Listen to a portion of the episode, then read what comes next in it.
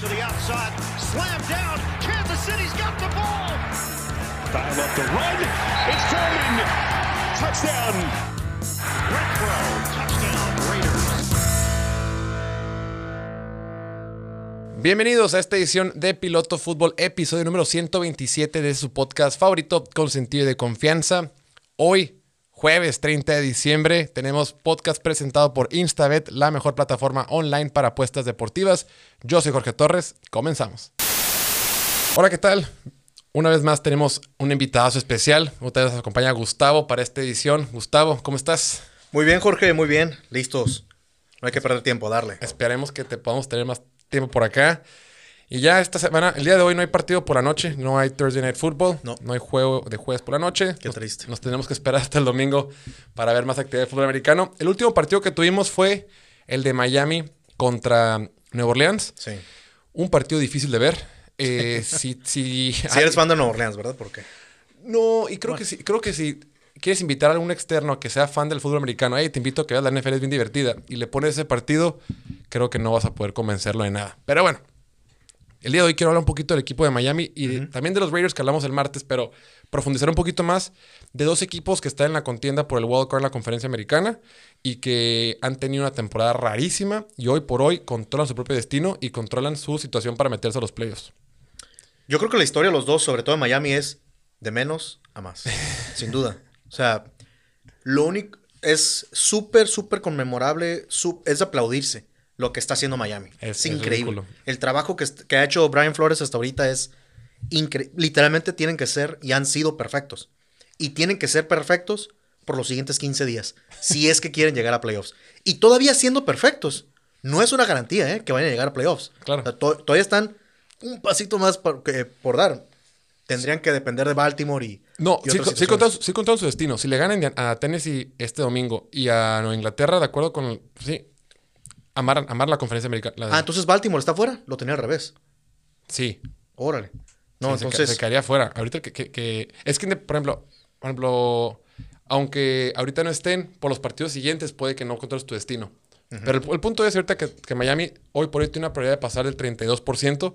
Si le gana a Tennessee y le gana a Inglaterra, se van a meter los playoffs.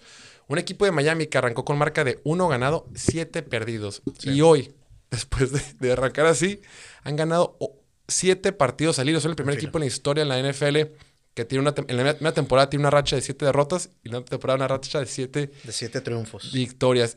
Y digo, no, no, com- le han ganado, ok, le han ganado equipos como Jets, Houston, pero le ganaron a Baltimore, le ganaron a, a Carolina, le ganaron a Giants, le ganaron a Jets otra vez. Y hoy le ganaron a un equipo de Saints, que jugar en Saints nunca ha sido fácil, aunque fue contra un quarterback más malo, ¿no? Sí. Sí, sí, sí. Creo que todos somos Miami, ¿no? O sea, creo que todos realmente quisiéramos ver a Miami lograr la hazaña y. Porque creo que esto va a tener ramificaciones importantes para el resto de la liga y a la posteridad. Es decir, pues empezar en este nuevo formato, ¿no? En esta nueva ¿Qué dura liga más? que vivimos. ¿Qué dura más? que dura más, que tenemos un juego más eh, y tenemos un spot más para las playoffs. Claro. Este, le dice a los equipos, hey, aunque vayas 0-4, 0-5, 0-6, todavía hay esperanza. Miami lo hizo, si es que lo logra. Sí, claro. Si es que Indianapolis lo también arrancó, arrancó también 0-3 y hoy están, eh, están como los meros meros en- en- por el wild card.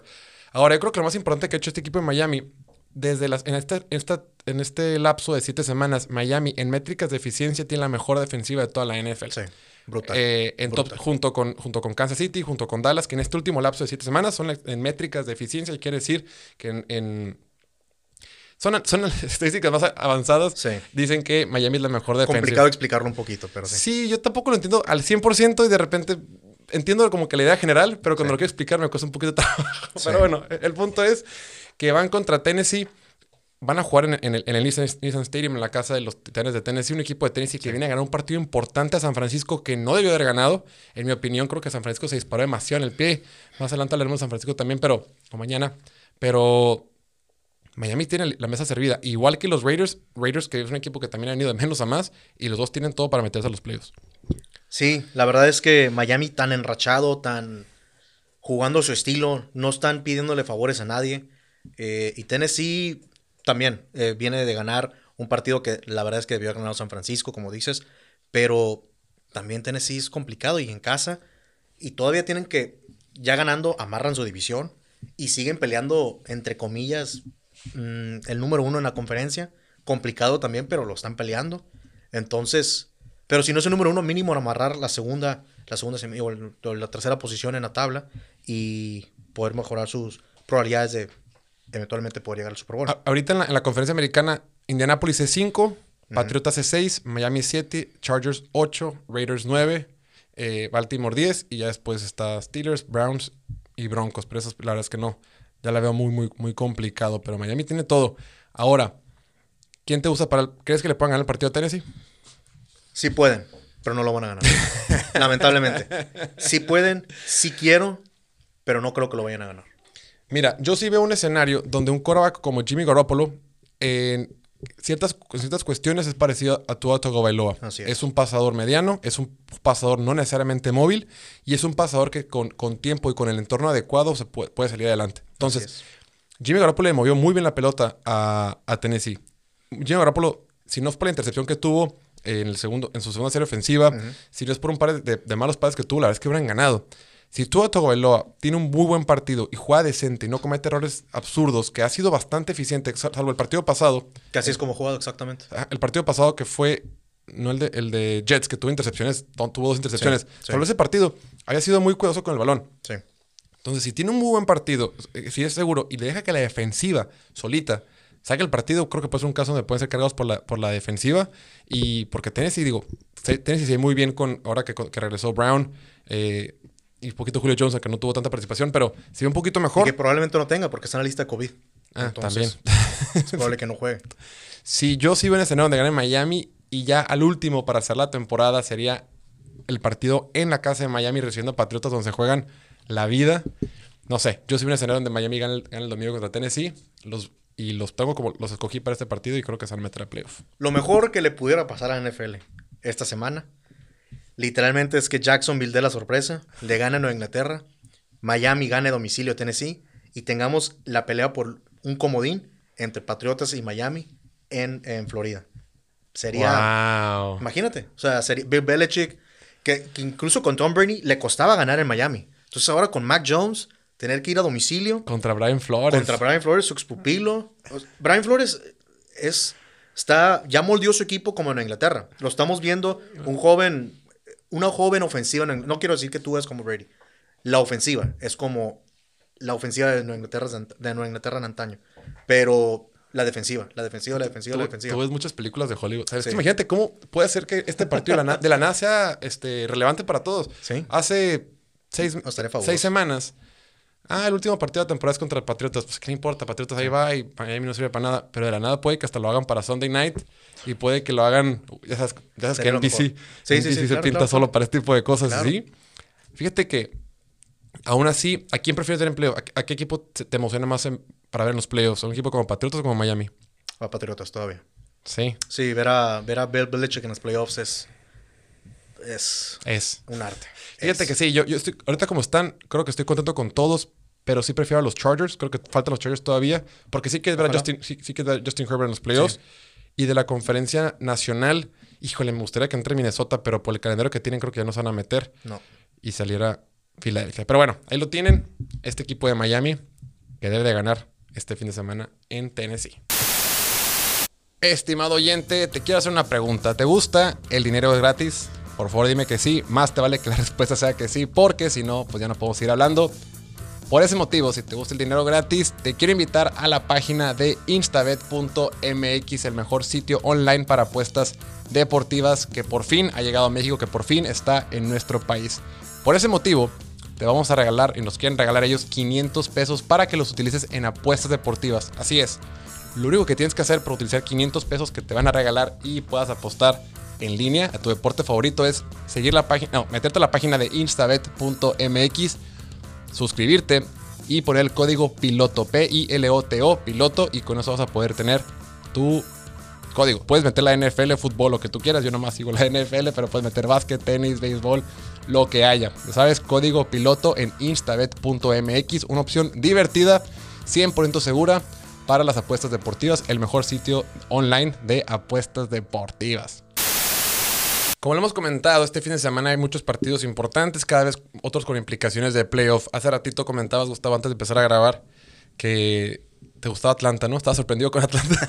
No, no, es que me gusta Atlanta. Estoy sorprendido. Atlanta. sigan vivos, Es el equipo más que X, por decirlo bonito, por decirlo de una manera positiva. Y están ahí, están, están un descuido de llegar a las playoffs. O sea, siguen vivos, pero Atlanta tiene una probabilidad del 2%. sí, tendría que pasar todo. O sea, ni ganando la Buffalo, ni ganando la Nueva Orleans. Sí. Están ya están a la cúspide de morir. Sí, o sea, o- pero También Washington sigue con vida, por cierto. Washington todavía va a pasar a playoff, pero pues tiene que pasar, ya sabes, Sí. cosas imposibles. Pero bueno, vamos a hablar de un partido que sí tiene relevancia para este fin de semana. Y para muchos el partido de la semana. Creo que el partido más interesante de este fin de semana es el duelo que va a haber en el Texas, en el Texas, en AT&T Stadium. Es que uno que ya es viejo Sí, ya. se acuerda del pasado. Millennials. Del AT&T Stadium, el partido entre Dallas y el equipo de Arizona. Dos equipos de playoffs. Es el partido más, eh, más reñido para este fin de semana. Sí. Y dos equipos que están eh, en situaciones completamente opuestas. Después de que Dallas tuvo una racha de tener uno ganado y tres perdidos, cuando perdió contra Denver, cuando perdió contra Raiders, cuando perdió contra Kansas, eh, ha ganado cuatro partidos al hilo. Ese partido que tuvo contra Washington creo que es la mejor exhibición que hemos visto de un equipo esta temporada. Ningún equipo ha anotado 56 puntos este año. Lo más que habían anotado ha sido Nueva Inglaterra 54 contra Cleveland. Y por otro lado, Arizona, que arrancó con marca de 7 ganados, 0 perdidos, que fue el equipo número uno de toda la NFL durante muchas semanas, prácticamente más de la mitad de la temporada, y ha perdido 5 de los últimos 8 partidos, incluyendo los 3 últimos juegos. Un equipo que se ve descompuesto de que sale DeAndre Hopkins, un equipo que también extraña mucho su centro Rodney Hudson, eh, un equipo que como que se me figura, híjole, se me figura una especie de, de- de- de un equipo como Baltimore, donde la única estrategia es depender exclusivamente de que tu coreback haga magia. Un equipo como la estrategia que hace Seattle que no funciona. Donde es, voy a depender de que mi equipo haga magia y si eso no funciona, no hay solución. O sea, no lo puedo resumir mejor de como lo has dicho. Lo único que, que- Siguiente tema. Lo único que argumentaría un poquito es. Yo, yo todavía eh, podría alegar que Cliff, Kings- Cliff Kingsbury se ve bien. O sea, sí maneja un buen game plan para su equipo. Las jugadas que veo en repetición, que veo. Vemos el juego en vivo, ¿no? Y eh, reaccionamos y analizamos en vivo, de volada, sin meditar, sin nada. Ya te das un poquito de tiempo, ves todo. Lo que he visto después de los juegos, veo que sí sabe cómo descubrir a sus receptores, cómo dejarlos uno contra uno. Y Kyler Murray simplemente no está, no está haciendo las jugadas que antes hacía. Sea por la lesión, sea por lo que sea. El año pasado también lo vimos. Kyler Murray empezó muy bien. Estaba el juego, el mundo encendido con Kyler Murray. Claro. Era favorito para MVP este año y el año pasado también estaba peleando por un MVP. Se lesiona a la mitad de la temporada y regresa y no se ve igual. Entonces, ¿qué está pasando? La temporada pasada arrancaron con marca de 6 ganados, 3 perdidos y terminaron 8-8. Esta temporada arrancaron con 7-0, ahorita están 10-4. Cliff Kingsbury tiene ya una famita que desde que estaba en Texas Tech, cuando, cuando era- head coach del colegial, Sí. no tenía buenos cierres de temporada. Esta, esta ofensiva de Arizona Con Patrick Mahomes. con Patrick Mahomes, imagínate. Esta ofensiva de Arizona ya lleva antes de- desde antes de la, semana, de la temporada pasada Sí. semanas donde eh, temporadas donde las, la ofensiva no cierra bien. Y ahorita me, me llama la atención que extrañan demasiado a DeAndre Hopkins. Me extrañan demasiado esa, esa habilidad. Es que creo que DeAndre Hopkins es como esos receptores que son tan valiosos para tu ofensiva como lo que es Dav- Davante Adams. Y lo hemos comentado en otros podcasts que, que te pueden ayudar de diferentes maneras. Y ahorita que no está él, con la lesión que tiene Keller Murray, eh, da la impresión que esta ofensiva pues es súper derrotable. Ya perdieron tres partidos consecutivos. Perdieron contra Detroit, que fue una barbaridad. Habían perdido contra Rams una semana antes y ahora perdieron contra, contra Indianapolis el sábado pasado. Indianapolis. Pero, repito, ve lo que, lo que hizo James Conner en estos juegos. Ah, o sea, es un Pro Bowler. Pudiera terminar, ¿qué? Top 3, top 4 de la temporada para todos los corredores. Claro. En cuanto al All Pro. Eh, sus receptores en el agregado, o sea, entre todos, han rendido bien. Johnny Hopkins, esquemáticamente hablando, hace lo que tú dices. Cumple con todas las funciones, ¿no? Dobles coberturas, lo busca en la zona roja, terceras oportunidades. Es sumamente importante tenerlo ahí. Es un animal, es un animal. Pero tampoco ha tenido el año que ha tenido anteriormente, o sea, en otras Eso sí. temporadas. Entonces, Menos productivo. menos productivo. Ahorita Zach Ertz es quien está sacando un poquito la casta por el equipo, Christian Kirk y AJ Green, básicamente. Tienen que incorporar a Chase Edmonds de alguna manera para que también les ayude tanto James Conner para, por su salud, ya vimos que se perdió este último juego, y también para la, la versatilidad de la ofensiva. Involucrarlo como Randall Moore al principio del año, Así es como yo creo que tendría que empezar a involucrar a Chase Edmonds. Ahora, del otro lado, estamos hablando de un equipo de Dallas que está en la mejor versión que me ha tocado ver a mí y yo lo he visto pues ya muchos años. ¿Cómo le vas a faltar respeto a esos años de Tony Romo con Terrell Owens? De, no, de Drew Bledsoe. Ware. Esos años con, con Cuando terminaron Marcazo. 13 y 3. años, años muy, en- muy en el pasado. Un equipo de Dallas que ahorita, la verdad, lo comento muy seguido. Inicia, por lo general inician con la ofensiva, entra Dak Prescott, entran sus estrellas, a Mike Cooper, C. Lamb, Zeke Elliott, lo que sea. Como que ya sálganse, que entre la defensiva. La Sí, defensiva es bien emocionante, güey. sí, sí. Sabes que están a, a cualquier momento hacer una jugada explosiva. Y el partido pasado contra Washington es que es ridículo. Washington manda una jugada de doble- dobles verticales, es verticales de ambos lados. De un lado tienes a tu segundo receptor jugando contra Kelvin Joseph, que es un, cora- un corner novato, haciendo su debut en la NFL como titular. Y del otro lado tienes a tu receptor que va contra Trevon Diggs, que es el mejor. No sé que, quién es, sea. que es el mejor recep- corner que hay en, en la, en la NFL actualmente, que es líder de intercepciones y que es, es un dios, es un animal, es una bestia para atrapar balones. Se te ocurre irte con él 1-1 y Trevon Diggs simplemente fildea la pelota, gana la posición, baja el balón y el estadio explota y sabes que ese partido va a ser... Ya se acabó. Ya se acabó. Sabes que no va a pasar nada ese partido. Más adelante tienes el pick six que hace de Marcus Lawrence, que también un animal, una bestia que empuja, taclea, atrapa, corre, quita, dribla, entra touchdown. El Ay, intento de tacleo de Taylor Heineke ahí es. Dice que se barrió. Madre. O sea, parecía beisbolista o futbolista. Se barrió como si fuera, eh, como llegando a, como llegando a home. Sí. Como llegando a home, lo que han hecho con, con Randy Gregory, que es muy, muy atlético. Sí. Lo que otros jugadores importantes en la defensiva, como Jaren Kurz, un corner que, que ha tenido una gran. O sea, de la nada salió y ya tuvo un saque este partido, tiene intercepciones. Eh, lo de Micah Parsons. O sea, estás hablando de un equipo de, de- de Dallas que tiene a dos jugadores que son candidatos para ser defensivos del año. Es lo que iba a decir. Trevon Diggs probablemente ya lo tendrían a bolsa si no existiera Michael Parsons en su equipo. O sea, ahí está el tema. Es increíble. Es increíble, o sea, un equipo que están saliendo estrellas por todos lados y el interior de la línea, de la línea con Osa Digizua, que es un, es un novato, Neville Gallimore de segundo año, jugadores haciendo jugadas por haciendo jugadas Sí. importantes por, por, por, por todos lados. Sí. Eh, Linton Van Der Esch, que está teniendo una temporada regular. El punto es que esta defensiva es bien emocionante. Ya la quieres ver jugar porque sabes que algo va a pasar. Ahí, yo sé que estamos haciendo la prueba del partido, pero quería nomás aprovechar el espacio y preguntarte a ti tu opinión. Venga. Siendo fan que has visto este equipo por los años. ¿Qué es? ¿Es Trevon Diggs y su eh, progreso? ¿Michael Parsons? ¿Es Dan Quinn? ¿Es un poquito todo? ¿Qué, qué, qué es? Yo creo que principalmente es Dan Quinn. Mucho de lo que se comentaba el año pasado con Mike Nolan era que el estilo de juego que les ponía era demasiado complicado. Nunca lo entendían. Veías muchas este, coberturas rotas que de repente volteaban el corner y el safety y como que no, No no- sabían. como que se, se empezaron a apuntar como que pues ¿quién, quién la cagó? Pues Sí, sí, sí. no sabían. Eh, fue un desastre lo de Mike Nolan y ahorita creo que también tiene que ver la calidad del talento. O sea, traes a Micah Parsons te- te- es turbo disruptivo. Es, puede jugar de cualquier posición, es rapidísimo, es poderoso, es fuerte, es súper atleta. La capacidad que tiene de tan- no tanto de velocidad, sino aceleración en espacios reducidos, meter velocidad.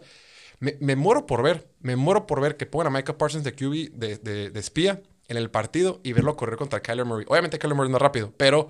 eh, ¿Quién sabe? eh? Como- está medio lesionado. bueno, sí es cierto. Oye, ahí. pero viste la correa que tuvo contra Indianapolis. Sí, ya a nada de anotar. A nada. Uy, qué chistoso como corno, como Sí, como- patillas acá. O sea, increíble. Pero, ah, bueno, como fanático de la NFL, lo que más me gusta, lo que yo más aprecio, obviamente ver las ofensivas, todo eso, pero una buena defensiva para mí es lo máximo. O sea, la- las defensivas que sean, en los años que sean, como vimos como San Francisco con Jim Harbaugh, ese tipo de defensivas, esta defensiva es diferente. Esta defensiva no es aplastante, dominante físicamente, pero lo que sí saben hacer es intercepciones, fumbles, sacks. O sea, en ese sentido son físicos. Sí les puedes correr un poco, sí les puedes Claro. completar pases. No es. Trevon Diggs no es eh, Darrell Reeves, no es este, estos tipos de corners que no buscas, o sea, Jalen Ramsey. Así como tenían 11 intercepciones, también Claro. ha permitido cuántas recepciones. Claro. Pero, pero es, es sumamente atractivo ver esta defensiva porque saben, son muy rápidos, saben lo que están haciendo y están perfectamente alineados y atacando al quarterback. Que eso es principalmente, y esa es la filosofía de Dan Quinn. atacar al quarterback, atacar al quarterback y lo demás se va a dar. Oye, imagínate, pone Taylor Henneke. la el- ese fue el segundo partido contra Dallas, el de Washington, de la temporada. Primer partido los- le, le hicieron como un montón de sacks. se- le hicieron fumbles, le interceptaron, lo golpearon, lo maltrataron. Tú imagínate cuando estaba ya en el partido contra Dallas, cuando vas 30 puntos abajo en el segundo cuarto, güey. Mandas una jugada que es pase. ¿Cómo, cómo- cómo la mandas? De que, oigan, todos vamos a mandar una jugada, dos abiertos, pase, ruta, ruta, ruta, break, puta. y vienes a Randy Gregory, a Michael Lawrence, Michael Parsons, No. Eh, eh, espérame. No, no. Y mira, ok, regresando ya al partido. Sí, sí, pero. La defensiva, otra vez, retomando, creo que va a ser la clave en este partido. Eh, yo creo, a lo que veo, este, van a contener lo suficiente a Kyler y a Cliff, King- Cliff Kingsbury para ganar el partido. La ofensiva de Dallas va a hacer lo que hace, va a anotar los puntos que tenga que anotar, lo suficiente para poder ganar.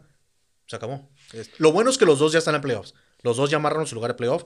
Están buscando diferentes situaciones. Arizona tiene, todavía tiene esperanzas para la división, etcétera, pero No, es para tener el dato aquí exacto. Arizona tiene una, Arizona probabilidad de ganar su división del 23% es baja.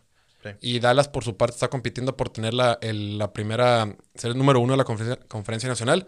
Y para tiene el 12%. Parece que va a ser Packers quien se lleve ese título. Pero bueno, la línea en Instabet está, pone a favorito a Dallas por 5 puntos y medio. ¿Quién va a ganar? ¿Quién va a cubrir? tú dime, fan de Dallas. Yo creo que va a ganar Dallas y va a cubrir también. Estoy de acuerdo, coincido. Perfecto. Bueno, amigos, ahorita lo hablamos un poquito, pero quiero hablar.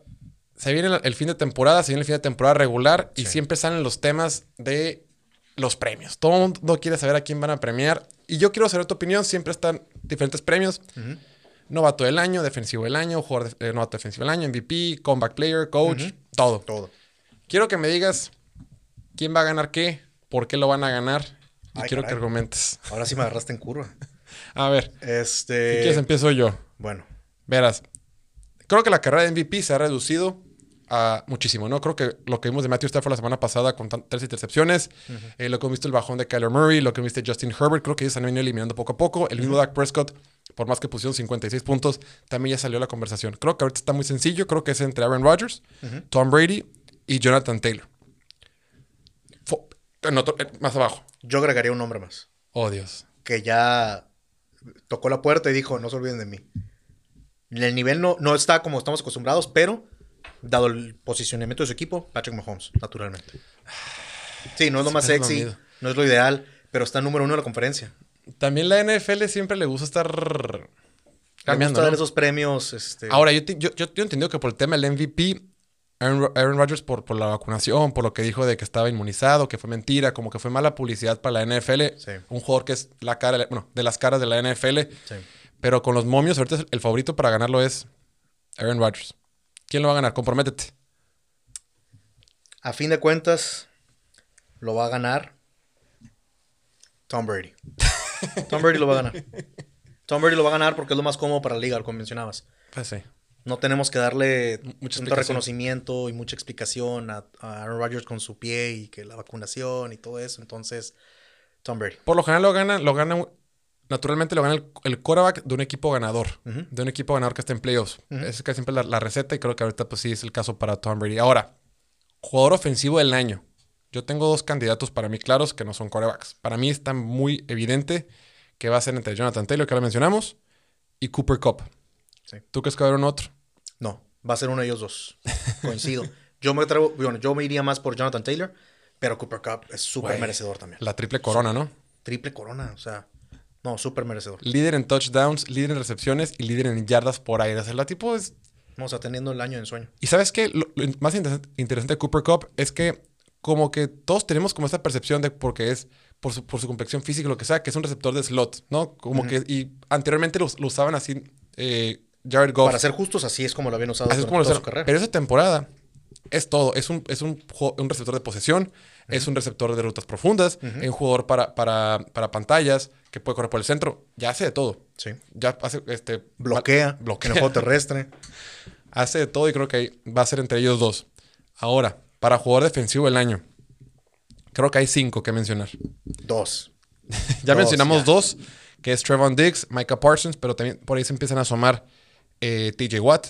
TJ Watt. Lo malo es que está en equipo malo, Aaron Donald y Miles Garrett. Para mí va a ser entre ellos cinco. Miles Garrett muy atrás. Digo, está teniendo un excelente año, pero su equipo, En los momios está más para atrás. ¿Quién lo va a ganar usted? Micah Parsons. Yo creo que va a ganar novato y jugador defensivo del año. Lo va a lograr. Yo creo que va a sacar la hazaña. Maldito hijo de perra, lo va a lograr. Ese maldito hijo de perra le alegró. no, Micah Parsons es un fenómeno. Es una bestia. Es increíble que Penn State no, no sabía el, el nivel de... O sea, lo vieron como una bestia, pero no conocían el nivel de talento más allá que tenía. Cuando llegó Dallas, lo pusieron de outside linebacker, edge rusher. y ha evolucionado, ha explotado. O sea, Para ser justos, nadie sabía porque jugó muy poco. Solo jugó un año en realidad en Penn State. Un año, no jugó su última temporada por COVID. Ujú. Era un proyecto cuando lo traje- lo traen a Dallas, apostaron a sus atributos físicos, a su velocidad, su fuerza. Y a mí me sorprendió. Yo, yo, yo cuando, me acuerdo- cuando lo, lo tomó Dallas, yo decía, no, van a agarrar a Surtain, ¿por qué no se adelantaron? Y Surtain está jugando muy bien, pero Surtain es una bestia también. no, pero- Micah Parsons bien. Pero no, Micah era lo que necesitaban. Ok, ahora, novato del año. Rookie of the Year. Creo que hay un claro candidato y hay otro que está un poquito forzado. Puede ser quizá entre Mac Jones, Ujú. Rashawn Slater. Jamar Chase Sí. o Trey Lance. No, es cierto. Mac Jones, ¿no? Mac Jones, ¿Y Mac Jones definitivamente, no hay que moverle. Rashawn Slater, eh, qué bueno que lo reconocemos, que lo mencionas. Si es para reconocerse la gran temporada que está teniendo, no le va a alcanzar obviamente, no le dan esos premios a este tipo de jugadores.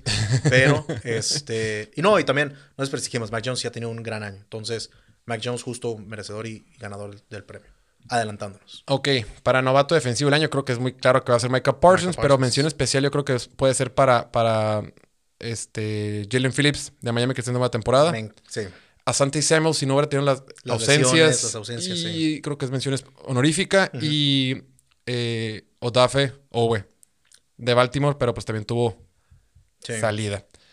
Y bueno, aquí viene lo bueno. Y Jeremiah Obusu Koromoa Ah, ¿qué tal? Pero es que es que él- él no inició, pero sí. Él va a ser un superjugador. va a ser un super Él me encanta. Sí, no, Cleveland no falló en esa selección. Y lo agarraron en, las- en el segunda 50 y tantos. Sí, creo que 50 cerrado. Sí. Ok, coach del año. Yo tengo dos opciones nada más. Échalas. Brandon Steele. Ah, no es cierto. no, creo que es. Háblame en dos semanas y vemos. Creo que va a estar entre Frank Reich Sí. de Indianapolis, eh, Bill Belichick de Patriotas, por si no sabías. Y por ahí, si se llega a meter a playoff Miami, puede ser Brian Flores. Es el que iba a decir. Ese era mi favorito. Si logran la hazaña, ¿no? Es más, es que casi sin lograr la hazaña. O sea, el hecho de que a la fecha estemos hablando de ellos, después de cómo perdieron contra Jacksonville, con Urban Meyer todavía como su head coach en Londres. ¿A No lo puedo creer, ocurre, no lo puedo creer. Y están aquí ahorita tocando la puerta, están controlando su destino. Tennessee está temblando, ¿eh? No, no, no lo ven fácil este juego. Entonces, Brian Flores para mí sería el favorito.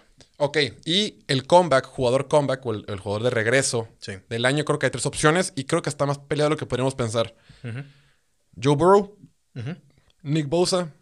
Dak Prescott. Sí. Nomás para dar el contexto ahí. Por lo general se lo dan los jugadores por lesión, eh, pero se, se- está flexible la interpretación del premio, ¿no? O sea, puede ser por lesión, puede ser por eh, actuación este, de un año miserable a un buen año. Esas son tres opciones excelentes. Joe Burrow para mí sería la opción número uno, pero un hombre o una mención honorífica para mí sería Matthew Stafford de Detroit a Los Ángeles teniéndolos este, prácticamente ganando la división. Obviamente cayó en la mejor situación posible, Claro. pero bueno, lo hizo valer, lo está haciendo rendir. Entonces, hay que mención honorífica. Va que va. Pues ahí lo tenemos. Eso los haremos una semana antes del Super Bowl. Veremos si Gustavo latinó. Y a ver quién lo, a ver quién lo tiene. Usted Apunto le- con lápiz nomás. Va el que va, pues ahí lo tienen, eso va a ser todo por hoy. Este lo dejamos para este episodio. Muchísimas gracias, como siempre, por suscribirse al canal de YouTube, seguirnos en Instagram, Twitter y TikTok, si les ha gustado en sus redes sociales, eh, en Twitter y en Instagram como GSF17. Así es. Y listo, muchísimas gracias, que estén muy bien. Chau, chau. Gracias.